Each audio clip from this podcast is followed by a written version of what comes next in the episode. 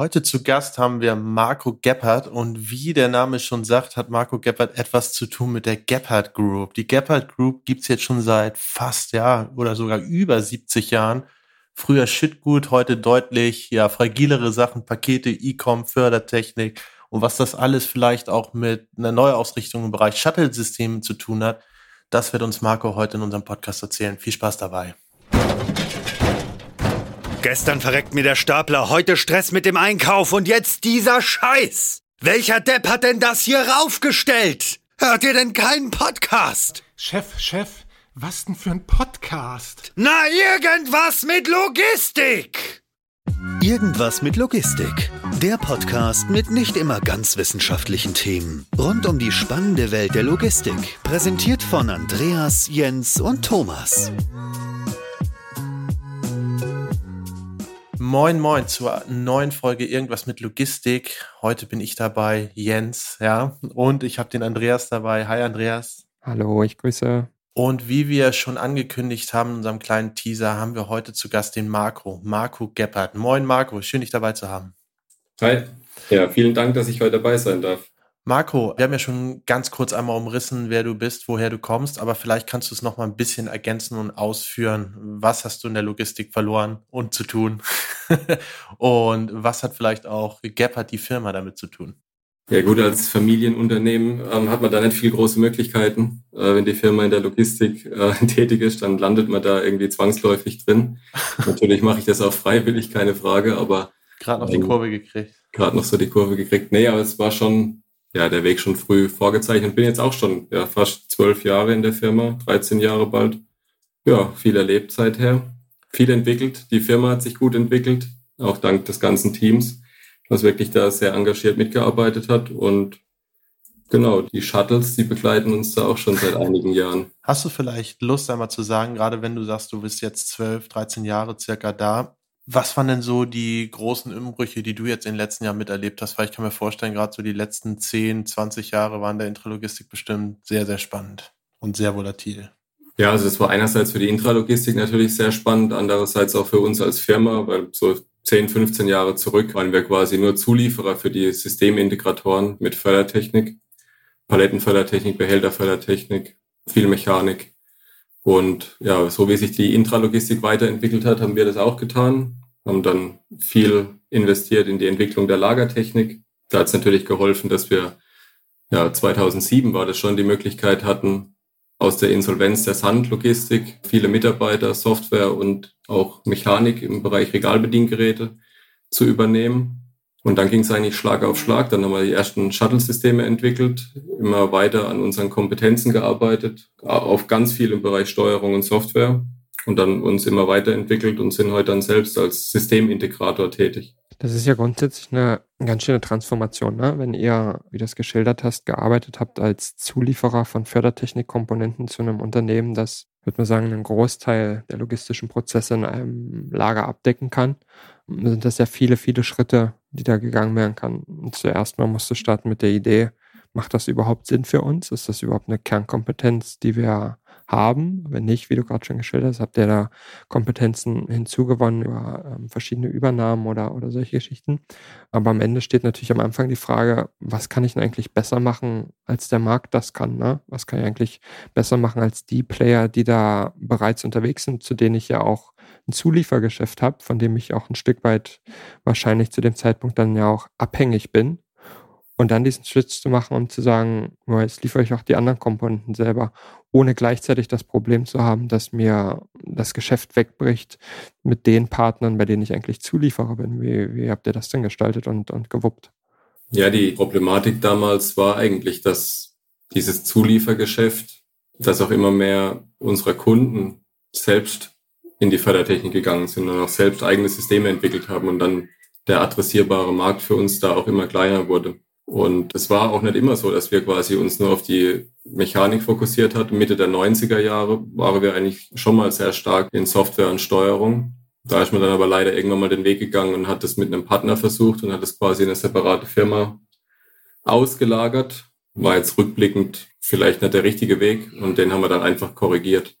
Und ja, was können wir besser? Wir können halt heute aus einem Portfolio die Kunde bedienen dass wir da nicht viel ja, Dritte dazu brauchen. Also alles aus einer Hand. Und das zieht sich ja dann durch von der Planung bis zum Service. Wir müssen nicht mit fünf verschiedenen Firmen zur Erwartung anrücken, sondern können ja das größtenteils äh, mit eigenen Mitarbeiter abdecken, weil eben ja viele Produkte dann auch von uns kommen. Und ja, viele Kunden äh, haben da Gefallen dran. Wie ist denn generell so die Transformation vorangeschritten? Ist das, du hast ja gerade schon gesagt, das ist etwas, das war auf eine gewisse Art notwendig, aber wenn ich mir vorstelle, man hat vorher eine Firma gehabt, die sehr, ich sag mal, engineering-lastig, vielleicht auch hardware-mechanisch von der Betrachtungsweise und von der Kompetenz ist. Wie funktioniert denn das dann, dass du dann innerhalb einer gewissen Zeit zu Projektmanagern, Systembetrachtern, ja, und dann auch zu Leuten wirst, die in der Lage sind, mit Personen diese Systeme zu diskutieren und auch zu planen, die vielleicht nicht selber dieses Hardware-Wissen, dieses Engineering-Wissen haben. Das ist ja schon neben, sage ich mal, rein, ich baue, verkaufe jetzt das Produkt und jetzt verkaufe ich das Produkt, ist das ja auch von der gesamten Struktur her was sehr, sehr, sehr komplex ist und auch eine sehr, sehr große Wandlung, würde ich sagen. Also ich glaube, zuerst mal waren wir schon immer sehr kundenorientiert und auch sehr technikaffin. Also auch im Vertrieb bei uns ist eigentlich jeder hat einen technischen Hintergrund und versteht auch, was die Anlage macht oder welche Probleme da beim Kunden gelöst werden sollen. Und wenn man dann die Transformation anpackt, ich glaube, da gehört auch schon ein bisschen Mut dazu. Vielleicht muss man auch ein bisschen verrückt sein, um das anzugehen, weil es sind halt schon unheimlich viele Kompetenzen. Man kommt ja da vom einen ins andere. Fange ich an mit Steuerung, brauche ich irgendwann Software, brauche ich irgendwann Emulation, Simulation, Datenauswertung ihr, ihr kennt es ja alles. Und es geht halt nur Schritt für Schritt. Also wir haben angefangen mit, mit der eigenen SBS dann wieder, also eigener SBS-Steuerung und dann kam nach und nach die Software dazu. Dann wurde die Projekte immer größer, die Anforderungen immer höher. Wir sind halt konsequent dran geblieben, sage ich mal. Und dann muss man natürlich auch mal, ja, sich auch mal Kompetenz von außen ähm, dazu holen und dann auch erfahrene Leute einstellen. Aber so im Großen und Ganzen kam da schon ganz viel aus der Firma selbst raus. Also haben wir dann hart dran gearbeitet, dass wir quasi selber das uns beibringen. Und ich glaube, es hat ganz gut funktioniert bisher. Hm. Da war ja für eine lange Zeit, und wenn man sich die Entwicklung des Unternehmens anguckt, hat das ja auch alles gut funktioniert, was du geschildert hast. Und für eine lange Zeit, vielleicht unterstelle ich euch auch was Falsches, aber es würde euch so ein bisschen das Kernprodukt sicherlich auch neben der Fördertechnik Shuttles, ne? also, also klassische Lagershuttles, so wie man das auch kennt. Ja. Also ähm, erst die Regalbediengeräte und dann wurde ja Regalbediengerät immer weniger, zumindest im AKL-Bereich und dann kamen die Shuttles, genau. Mhm. Und äh, natürlich gibt es da auch die speziellen Spezifikationen des Shuttles, die man bei euch bekommt im Vergleich zu anderen. Und gleichzeitig ist das so ein Thema, das sich grundsätzlich natürlich auch weiterentwickelt, ne? weil so ein Shuttle so ein klassisches Shuttle, sagen wir es mal so, hat natürlich auch Nachteile, die ihr augenscheinlich erkannt habt. Und ich gedacht habe, da machen wir mal was anders, was ihr jetzt beispielsweise dann mit dem Upstream gemacht habt, das ihr kürzlich veröffentlicht habt, beziehungsweise in den Markt gebracht habt. Vielleicht kannst du ein bisschen darauf eingehen, was überhaupt dazu geführt hat, dass ihr euch überlegt habt, was könnt ihr in diesem Segment, in dem ihr doch relativ stark seid, tatsächlich anders machen. Das ist ja ein Prozess, bei dem man sich selber so ein bisschen hinterfragt und seine eigenen Produkte, ne? Ja, also wir hatten noch nie Angst davor, uns selber zu kannibalisieren. Also nur weil ich jetzt viele Shuttles und viele Regalbediengeräte verkauft habe, heißt das nicht, dass ich nichts entwickle, was dem vielleicht gefährlich werden könnte. Weil das gehört für mich einfach dazu, dass wenn sich der Markt weiterentwickelt, dass wir uns auch weiterentwickeln müssen. Und wenn man dann halt äh, liebgewonnene Produkte opfert, wobei das ja hier nicht der Fall ist, aber wenn man sich selber Konkurrenz macht, dann macht es schon kein anderer.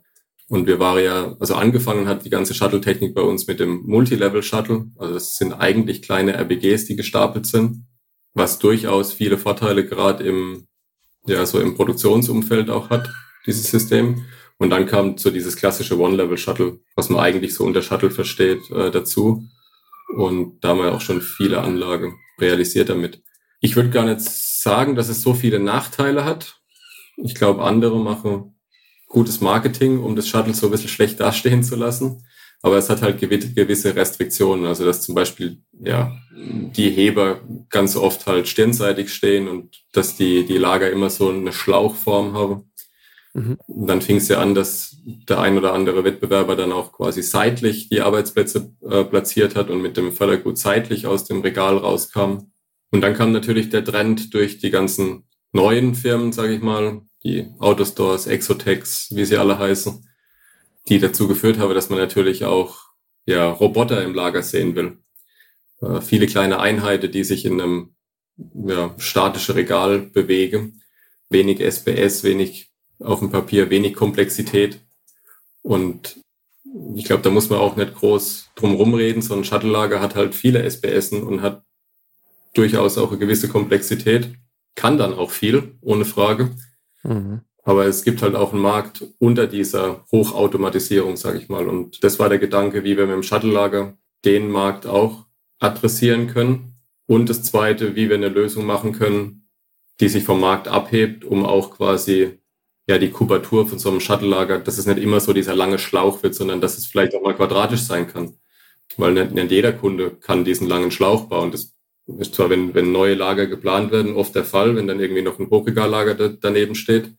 Aber jetzt gerade in Bestandshallen bietet sich schon an, auch mal einen Würfel zu bauen oder irgendwas, was in der Form ja über Stufen zum Beispiel sich darstellt. Ja. Und das ging halt mit dem klassischen Shuttle-Lager nicht. Und dann haben wir uns überlegt, wie, wie kann man das machen? Da gibt es ganz naheliegende Lösungen, die sind aber patentiert. Die scheide dann schon mal aus. und ja, dann guckt man, was kann man sonst noch machen und wie kann man vielleicht auch auf den Trend reagieren, dass ja der Roboter so nach und nach das Lager übernimmt.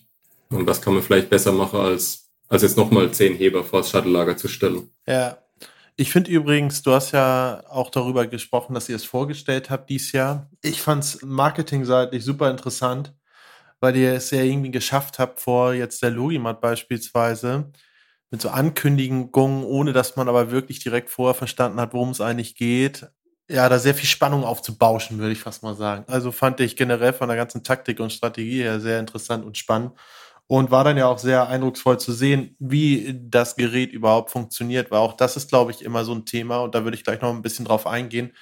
Rein von der Mechanik her, ihr habt da ja verschiedene Komponenten in dem Upstream drin für verschiedene Achsenbewegungen oder generell für verschiedene Bewegungsarten.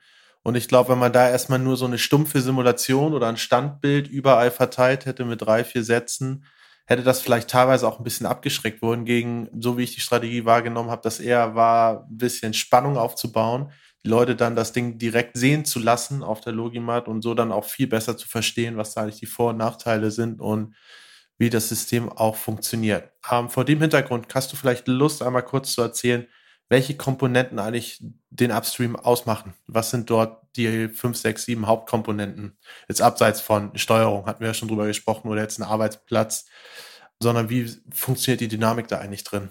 Ich glaube, da müssen wir anfangen mit dem, was wir weggelassen haben beim Schattenlager, weil das, das war eigentlich so die, ja, die grundsätzliche Entscheidung, was war, oder die Idee dahinter, was können wir weglassen, um das Shuttle-Lager einfacher zu gestalten da kommt man relativ schnell zu der ganzen Fördertechnik und zu den Liften, weil die auch wieder mit Komplexität, Verkabelung auf der Baustelle, SBS, in Betriebnahme. Und es birgt auch immer die Gefahr, dass man es zu stark individualisiert. Also das, die Anlagen sind ja immer, zumindest bei uns, Maßanzüge für die Anforderungen der Kunden. Und das Problem haben ja die ganzen neuen Systeme eigentlich nicht, weil die nimmt man so, wie sie sind. Da kommt jetzt keiner auf die Idee und sagt, mach mal noch zwei Heber mehr dran oder ähm, die Fördertechnik muss jetzt ganz anders verlaufen, als, als das vielleicht dein Standard vorsieht. Was so im, in unserem normalen Anlagengeschäft berechtigterweise, weil die Möglichkeit gibt's natürlich und hat oft auch Vorteile für den Kunden. Aber das wird dann halt auch genutzt. Und wenn man es jetzt aber weglässt, die Heber und die Fördertechnik, dann kann man einen viel höheren Standardisierungsgrad erreichen. Und was macht das System aus? Das ist einmal ein klassisches Shuttle-Regal, dann auch klassische Shuttles, die horizontal roamen können, also die können die, die Gasse wechseln. Und dann muss man natürlich sehen, wie komme ich jetzt an den Arbeitsplatz? Die Option Heber in die Gasse zu bauen, die, wie ich schon gesagt habe, die ist auf Jahre hinaus belegt. Äh, das kann man nicht machen. Dann muss es irgendwie anders raus. Und dann war halt die Idee, das nach oben rauszuholen und dann direkt an den Arbeitsplatz zu fahren. Und das war eigentlich auch meine größte Sorge im Marketing, dass es dann immer mit den Blocklagern verglichen wird. Dabei soll es eigentlich da gar keine, also soll gar keine Alternative zu so einem klassischen Blocklager sein, sondern es soll tatsächlich die Weiterentwicklung vom Shuttle-Lager sein und das Shuttle-Lager modernisieren und im breiteren Markt zugänglich machen. Einfach weil ich den Engineering-Aufwand senken kann. Ich kann die Zeit auf der Baustelle senken, dadurch, dass der Individualisierungsgrad da geringer ist, weil die Roboter versorgen ja direkt die Arbeitsplätze, Arbeitsplätze direkt am Regal. Da gibt es dann viele Optionen. Ja, und das war so der Plan dahinter, das, das Shuttle-Lager einfach einfacher zu machen. Genau. Wird das dann so auch verstanden? Du hattest gesagt, dass es natürlich so ein bisschen Risiko gab, das mit einem Blocklager vergleicht. Und wenn man eure oder deine LinkedIn-Aktivitäten so vergleicht, dann gibt es öfter mal die Argumentation, dass es halt nicht so ist. Ich glaube, ihr habt auch ganz bewusst so ein bisschen äh, im Marketing darauf Wert gelegt, zu sagen, was es eben nicht ist und was es ist. Ähm, das, das Upstream als System, verstehen das dann die Kunden so im ersten Schritt? Oder gibt es da erstmal im ersten Schritt viel Aufklärungsarbeit, um zu erklären, dass es ist halt ein Shuttle und es hat keine Komplexität in einer, in einer Vorzone, sondern äh, deckt das halt über das Grid, das, das über dem Shuttle ist, ab. Aber wahrscheinlich äh, gibt es oft die Frage, oder? Ja, klar. Also das ist nach wie vor das größte Thema im Marketing und auch im Vertrieb, dass es halt mit dem Blocklager verglichen wird und da eigentlich gar nicht hin will, sondern es gibt mhm. durchaus Shuttle-Systeme, mit denen wir es vergleichen wollen und wo wir es eigentlich auch einsetzen wollen. Es reicht in der Lagerdichte auch, auch nicht hin an, an so Blocklager. Ich glaube, die, die Leistung ist da weniger Thema, aber die Kapazität, die erreicht es ganz klar nicht. Das ist normales Shuttle-Regal. Also es ist jetzt nicht so, dass da Behälter aufeinander stehen. Ja. Aber es hat halt seine Vorteile in Richtung ABC-Verteilung, Einzelzugriff, Geschwindigkeit. Ich kann da auch, wenn ich fünf Minuten vor Geschäftsschluss noch Bestellung versenden will, das, die kriege ich noch raus. Da, da gibt's ja auch immer große Diskussionen bei LinkedIn, ob das mit anderen Systemen auch funktioniert. Aber ähm, bei uns, da es ja sich tatsächlich verhält wie ein Shuttle-Lager, geht es auf jeden Fall. Hm. Die Diskussion grundsätzlich äh, bei LinkedIn oder bei anderen Plattformen ist natürlich auch immer ein bisschen schwierig, weil die oft äh, sehr Eigeninteressen geprägt ist. Oder so. polemisch. Oder polemisch. Ähm, immer immer ja, ein bisschen schwierig. In, der Kürze der, der Kommentare da auch schwierig zu vermitteln. Absolut. Aber eine Sache, die mich mal noch interessieren würde, die ich tatsächlich auch, deswegen hatte ich das LinkedIn-Thema so aufgegriffen, so ein bisschen äh, online verfolgt habe bei dem, was, was du oder ihr kommuniziert habt. Ich glaube, die Entwicklung vom System, um dann zu entscheiden, das stellen wir auf der Logik aus, das war irgendwie ein relativ kurzer Zeitraum, ne, in dem ihr das entwickelt habt. Habe ich, hab ich das richtig in Erinnerung? Das war irgendwie so eine ganz äh, schnelle Geschichte. Ja, das war tatsächlich so. Also wir wollten eigentlich was ganz anderes ausstellen. was dann natürlich auch im Marketing überall Kopfzeitbreche bereitet hat, weil wir da dann doch recht, relativ kurzfristig umgeschwenkt sind. Und das, ich weiß noch, es war am Morgen von unserer Weihnachtsfeier war dann klar, dass es nichts wird mit dem geplanten Exponat, einfach weil es ja ist was, was ganz was Neues für uns als Firma und er ja, war zu optimistisch. Ich bin da als zu optimistisch, was neue Produkte angeht und den Zeitrahmen, den man damit erreichen kann oder in welchem man das realisieren kann.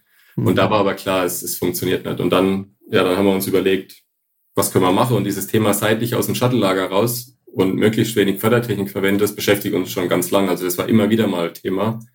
Und dann habe ich gesagt, ähm, bevor wir jetzt da alle an unseren Weihnachtsmarkt gehen in der Firma, überlegen wir jetzt mal, wie, wie wir das lösen können. Und dann, gut, dann habe ich gesagt, das muss bis zur Logimat funktionieren. Dann haben sie mich alle mit großer Auge angeguckt. Vorher gibt es keinen Glühwein heute. Ja, die haben gedacht, ich war schon beim Glühweinstand. Ähm,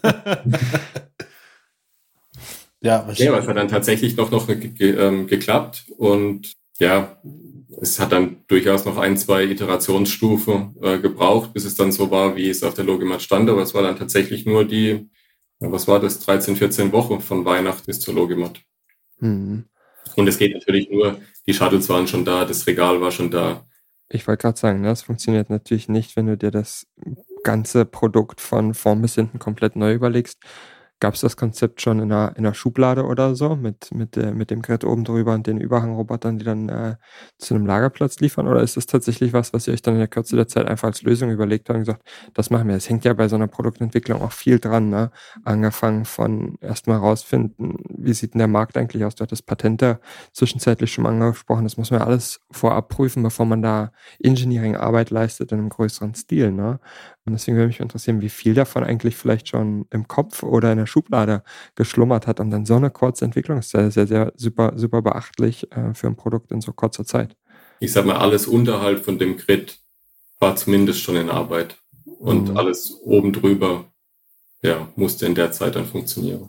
Wow, großen Respekt dafür, sowas kurzfristig äh, zu realisieren. Dann kannst du ja auch immer die Situation haben, dass dir das Produkt oder, oder das finale Ergebnis dann auf einer Messe wie der Logimat dann aus der Hand gerissen wird. Ne? Und die Leute prügeln sich am liebsten darum, um die Produktionsslots, äh, um, um quasi die Maschine schnellstmöglich zu haben. Du musst ja dann quasi auch bereit sein. Ne? Und du musst natürlich auch noch die Vertriebsmannschaft schulen, die da vor Ort ist, um zu sagen, guck mal, so funktioniert's, dann macht Sinn, das könnt ihr den Kunden oder potenziellen Kunden sagen. Es ist ja nicht nicht nur, dass, dass du dir einfach so ein Produkt entwickelst und sagst, okay, haben wir eben halt Roboter oben drauf, die an der Arbeitsstation liefern, sondern es hängen halt viele, viele Folgeprozesse mit dran, die man, die man alle bedenken muss. Insbesondere auch dann natürlich Supply Chain Themen und so weiter. Ja, wobei, also da, da waren wir auf der Messe, glaube ich, auch ganz offen und da bin ich auch jetzt ganz offen. Das hatte zur Messe keinen verkaufsfähigen Zustand. Also das hatte zur Messe mhm. den Zustand, dass man es zeigen kann, dass es sich bewegt, aber das, das war weit weg von fertig. Also ist es denn jetzt fertig? Also das Ziel war, ein Jahr nach der Logimat es verkaufsfertig zu haben und da sind wir eigentlich ganz gut auf dem Weg. Okay, dann habt ihr, habt ihr ein um, bisschen Luft, aber wahrscheinlich ist natürlich dann, gerade wenn du sowas auf der Logimat zeigst, ist natürlich, man weiß ja, wie das mit, mit den Menschen so ist, die lassen sich inspirieren, die sehen irgendwas und äh, haben natürlich gestern einen Bedarf. Es kam ein Kunde mit Aufträge, wo wir eigentlich vergabefertig waren und sage, plan jetzt mal um. Und dann, dann ist schon schwierig zu sagen, können wir nicht, das ist eigentlich jetzt ein, ein, Prototyp und kein, das wollen wir als Firma auch nicht. Also ich würde jetzt nie den, den halbfertigen Prototyp ausliefern. Das mhm. macht keinen Sinn. Da hat man zu, also da hat man zu viel Ärger damit. Absolut. Und, und es ist nicht ganz einfach. Also es ist durchaus komplex, allein schon die Bewegung der Roboter auf dem Grid und dann auch in Synchronisation mit den Shuttles unten drunter. Also da mechanisch ist das vielleicht weniger Thema als jetzt Steuerung und Software plus dann noch die, die Arbeitsplätze mit FTS oder mit AMRs zu versorgen. Das ist halt auch einfacher gedacht als dann umgesetzt. Da wird mich mal interessieren, genau zu dem Punkt, wie sieht denn da generell eigentlich eure Strategie aus? Du hast gesagt, okay, ähm, ein Jahr verkaufsfähig nach der Präsentation bei der Logimat sieht aktuell ganz gut aus. Ähm, geht man dann dann so daran, dass man sagt, okay, ich versuche erstmal ein möglichst am besten passendes, ein absoluten Superfit-Projekt zu finden, wo ich es dann einmal durchexerziere, um die Learnings draus zu ziehen und dann erst es auszurollen oder rollt man das dann direkt komplett aus auf verschiedene Projekte, weil man ähm, sehr viel schon intern getestet hat und alle möglichen Use Cases und ja, Problemstellungen durchgespielt hat, sodass im realen Projekt nicht mehr viel schief gehen kann. Wie ist denn da tendenziell eigentlich so eine Strategie? Ja, das kommt jetzt drauf an, was man für eine Firma ist. ja. Und, Und ihr? was seid ihr für eine Firma? Da gibt's ja so einen Spruch, denn ein Mitarbeiter sagt dann immer zu mir, die erste Generation Familienunternehmen baut's auf, die zweite erhält's und die dritte versenkt's. Ja. Und äh, ich bin die dritte und ich würde es ungern versenken. Deswegen, deswegen ja. machen wir das äh, iterativ, also ein, ein System, wo es passt und wo der Kunde auch weiß, dass er der Erste ist und dann rollt man es aus. Witzigerweise um, bin ich auch die Dritte und ich habe aber nie da angefangen zu arbeiten und jetzt gibt's die Firma nicht mehr. Scheint was Wahres dran zu sein. Ja, ich glaube eher nicht. Ich glaube, das hätte auch nichts gebracht. Nee. Ist auch nicht vergleichbar mit euch. Das war ein, ist ein Zimmereibetrieb. Das ist nochmal ein bisschen was anderes.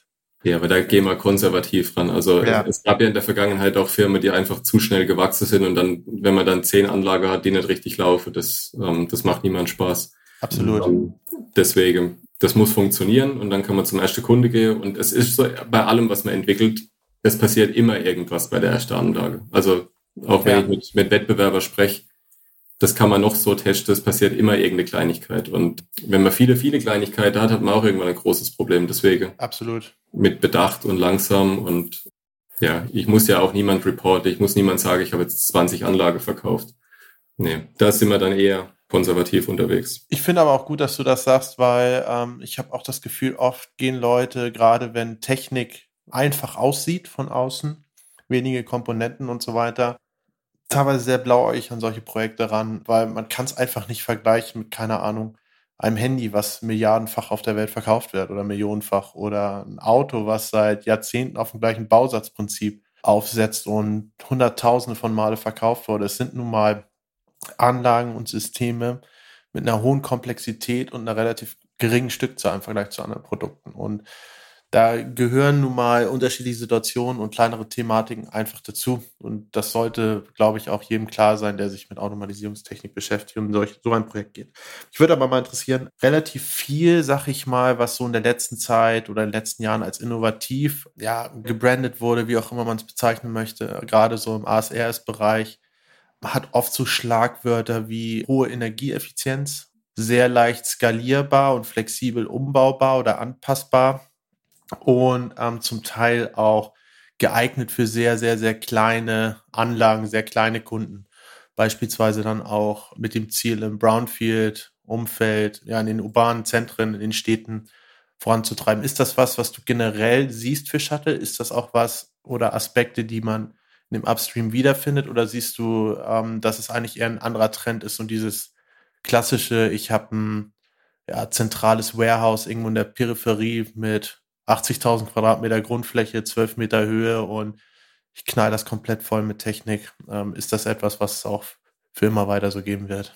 Also ich glaube schon, dass es diese größeren Lager nach wie vor braucht, einfach weil die eine sehr hohe Effizienz erreichen. Ich glaube deutlich höher als jetzt auch diese ganze neue Technologie vielleicht erstmal versprechen. Wenn man sich das anguckt, wo sind die besonders erfolgreich, sind ja eigentlich die, die vorher kein Shuttle-Lager gebaut hätten oder kein großes Warehouse.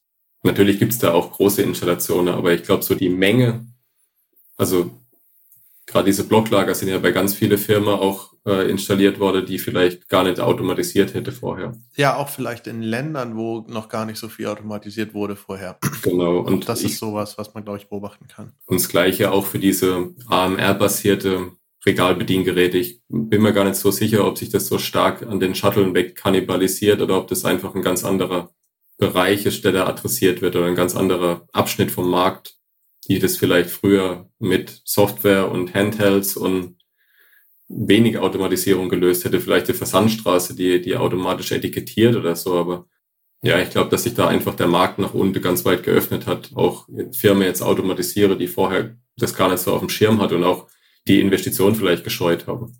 Mhm. Um, und auch den Planungsaufwand. Ich meine, diese ganze neue Systeme haben halt den Vorteil, dass sie vielleicht nicht ganz so planungsintensiv sind wie hochkomplexes oder hochautomatisiertes Lager. Und um auf die Frage zurückzukommen, wo, wo sortiert sich da Upstream ein? Also ich glaube schon, dass es auch den Markt adressiert der Firmen, die vielleicht früher nicht automatisiert hätten, aber näher an der Schwelle dran zu denen, die dann doch automatisiert hätte. Also nicht ganz so weit runter, weil es einfach doch auch noch, ja, wie soll ich sagen, es ist halt doch immer noch viel Technik. Es eignet sich aber genauso und das war eigentlich unser initialer Ansatz. Es sollte eigentlich das, das Shuttle-Lager oder uns Möglichkeiten eröffnen, Shuttle-Lager in Konkurrenz anzubieten zu den Systemen, die seitlich aus dem Lager auslagern. Das war eigentlich so der initiale Startpunkt für die Entwicklung. Mhm. Wenn sich das jetzt nach unten, nach unten öffnet, dann ja, warum nicht? Also ist natürlich auch was, was wir da mitmachen. Du hattest in unserem Gespräch ein, zwei Mal erwähnt, dass, dass du euch selbst zumindest im Weg zum Markt ein bisschen konservativ einschätzt. Das heißt, ihr wollt sicherstellen, dass die, dass die Sachen tatsächlich auch funktionieren, die ihr an den Markt bringt, was auch äh, eine absolut sinnvolle Einstellung ist. Und gleichzeitig gibt es natürlich einen komplett konträren Aufwind von anderen Unternehmen, die vielleicht äh, jünger am Markt sind, vielleicht auch Startups sind, die versuchen schnellstmöglich mit einem Produkt erstmal zu einem Kunden zu kommen, um dann natürlich zu lernen, was sie lernen müssen, um das Produkt zu verbessern. Was natürlich auch daran liegt, dass so eine technische Entwicklung in den allermeisten Fällen natürlich eine gewisse Kapitalintensivität hat und nicht immer ganz einfach ist. Wenn du äh, dir aber den Markt anguckst und, und vielleicht wie er auch selbst agiert, also ja nun doch auch relativ erfolgreich und, und aktiv, würdest du wahrscheinlich schon auch sagen, dass ihr ein innovatives Unternehmen seid, ne? das immer versucht, wie du es anfangs auch geschildert hast, sich selber zu hinterfragen, lieber sich selbst oder selbst disruptiv zu sein, bevor es andere machen. Und wie würdest du unter dem Hinblick ein bisschen eure Strategie einschätzen, ob ihr eher Eigenleistung betreibt, was Innovation, wie auch immer ihr das für euch vielleicht auch selber definiert, das ist sicherlich auch eine interessante Frage. Aber würdet ihr sagen, dass das eher was ist, wo ihr aus eurem Kern heraus arbeitet mit eurer eigenen Mannschaft wo ihr versucht, dass ihr vielleicht auch externe Impulse setzt. Du hast ja auch erwähnt, dass ihr Firmen übernommen habt oder so. Oder ist das ein Mix aus beiden äh, Komponenten in, in dem Sinn? Also ich glaube schon, dass wir innovatives Unternehmen sind und das, das sagt man immer so, es steckt in der DNA, aber ich glaube, seit jeher versuche wir innovativ zu sein, je nachdem, wie man das definiert. Auch ich selbst habe viel Spaß an Technik. Also ich glaube, wenn das nicht so wäre, dann, dann wäre es auch deutlich schwieriger, das dann immer so voranzutreiben in dem Maß. Aber das ist auch so eine Besonderheit unserer Firma, dass wir halt ein sehr, sehr breites Produktportfolio haben, ähm, was ich eigentlich auch vor den deutlich größeren Firmen nicht verstecken muss. Also von, es geht ja über die Behältertechnik bis Paletten, Hochregallager, ähm, mhm. FTS ist ja eigentlich Software, alles Mögliche dabei. Und das ist dann durchaus auch herausfordernd, aber ist auch irgendwie für die ganze Firma immer so Challenge, sich mal was an, an was Neuem zu versuchen. Und auf die Frage, ob das immer alles von innen herauskommt oder auch von extern, was wir seit viele Jahren machen, dass wir viel mit Universitäten und Startups zusammenarbeiten, die uns dann natürlich in gewisse Bereiche dann auch unterstützen. Zum Beispiel die Navigation für unsere FDS kommt von einem Startup, an dem wir beteiligt sind aus Karlsruhe, was sich aus dem KIT raus entwickelt hat. Die Möglichkeiten, wenn die sich bietet, da sind wir schon offen und versuchen dann auch solche Möglichkeiten zu nutzen. Und ich glaube, dass das auch immer ganz schöne Impulse setzt und dass man nicht immer so im eigenen Saft köchelt, sondern auch mal von außen was dazu holt. Was wir jetzt weniger machen, ist, dass wir Integratorpartner sind für, für AMS oder so von, von Dritten. Da mhm. haben wir keine Partnerschaft in die Richtung. Aber gleichzeitig, wenn man sich das mal anschaut, ne, jetzt habt ihr euren eigenen mobilen Roboter, ob das jetzt ein AGV oder ein AMA ist, ehrlicherweise auch keine Ahnung, je nachdem, wie man es auch differenzieren will. Aber ihr habt euren eigenen mobilen Roboter, ne, wenn man mal diesem, bei diesem Beispiel mal bleibt und sich schon allein diesen Markt anguckt, ne, mit der Komplexität an unterschiedlichen Playern und äh, unterschiedlichen Softwareanbietern, unterschiedlichen Hardwareanbietern, dann stellt man sich natürlich oft auch die Frage, und das war ja ähnlich so ein bisschen wie auch die Diskussion, ähm, die wir, die wir relativ am Anfang hatten, warum macht man dann vielleicht sein eigenes Shuttle oder Regalbediengerät oder was auch immer, ist natürlich immer die Frage, ob sich das lohnt. Ne? Auf der einen Seite ähm, denkt man sich natürlich, klar, ist wahrscheinlich so ein Trend, den man auch sieht. Leute haben Lust auf mobile Roboter. Mobile Roboter machen in verschiedensten Konstellationen wahrscheinlich auch viel Sinn. Auf der anderen Seite ist halt so, okay, macht es vielleicht mehr Sinn, einfach einen kleineren äh, Anbieter zu nutzen oder einen größeren, vielleicht auch mit dem eine Partnerschaft einzugehen und sagen, okay, wir nutzen einfach deren Produkt, weil es macht keinen Sinn, selber eins zu besitzen. Ähm, wie ist denn, wie ist denn eure, eure Rationalität beispielsweise bei dem Thema? Ja, ich glaube, man muss dann mal aus Kundensicht überlegen, wie geht man da vor und welchen Markt adressiert man damit. Also diese EMAs, die sind ein gutes Beispiel. Natürlich könnte man die überall zukaufen und wir haben uns natürlich auch überlegt, welche Funktion brauchen wir, welchen Markt wollen wir adressieren. Mhm. Ich habe zum Beispiel überhaupt kein Interesse daran, irgendwelche Automobilfabriken mit AMAs auszustatten, sondern bei uns liegt der Fokus drauf, es muss sich nahtlos in unsere Systeme einfügen. Und wir haben jetzt schon viele Anlagen gebaut, wo es ein Hochregallager gibt, wo es ein Shuttle-Lager gibt und wo die AMS oder FTS auch ja dann zum Beispiel die Montageversorger oder irgendwie Value-Added Services versorgen oder so. Und wenn man das halt wirklich gut machen will, ohne viele Schnittstellen für den Kunden, sind wir jetzt zu dem Ergebnis gekommen, dass wir es dann selber machen müssen. Und zwar nicht nur die Mechanik bauen, das wäre vielleicht das kleinste Problem, die zuzukaufen, aber diese ganze Integration der Software. Weil es kommt dann vor, das FTS steht vor der Übergabe, die Palette steht bereit, aber es macht keinen Mucks. Und dann fängt's an. An was liegt's? Die Fehlersuche für den Kunden. Und wenn ich jetzt da fünf verschiedene Softwarepakete habe, die irgendwie nur so, ja, so halbherzig zusammenarbeiten, dann dauert die Störungsbeseitigung da ewig. Mhm. Wenn ich das aber aus einem Guss liefern kann und aufeinander abgestimmt, sowohl mechanisch, elektrisch als auch von der Software her, dann kriege ich so Situationen halt ruckzuck gelöst. Und das war für uns so der Ansporn, dass wir das Thema selber angehen.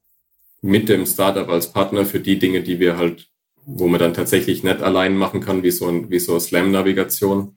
Mhm. Zumindest nicht in unserer Größe. Aber Flottenmanagement und ähm, die ganzen Schnittstellen, dass es halt aus einem Guss kommt, das war uns wichtig und einfach, dass das auch ein gutes Kundenerlebnis wird, weil ja, so im operativen Alltag ist das ein Albtraum sonst. Mhm. Vielleicht in dem Bezug und vielleicht ein bisschen, wenn man zusammenfasst, was ihr so macht. Ne? Ihr habt mit Fördertechnik angefangen, dann äh, auch im Fördertechnikbereich habt ihr ja einige Sachen anders gemacht, dann mittlerweile auch mit Next, äh, das jetzt zu eurer Gruppe gehört und dann ähm, die Regalbediengeräte zu Shuttles, zu einem Shuttle, das ein bisschen mehr Flexibilität aufweist mit dem, mit dem Upstream. Gleichzeitig das AMA-Thema, könnte man schon sagen, so ein leichter Trend, leichte Tendenz hin zu Einfachheit, ähm, zumindest zu einem gewissen Grad und äh, ein bisschen mehr Flexibilität, als das andere Systeme vielleicht äh, vorher hatten oder in der Historie hatten. Wahrscheinlich auch Markttrends, die man typischerweise überall sieht oder Themen, die man äh, gerne adressiert.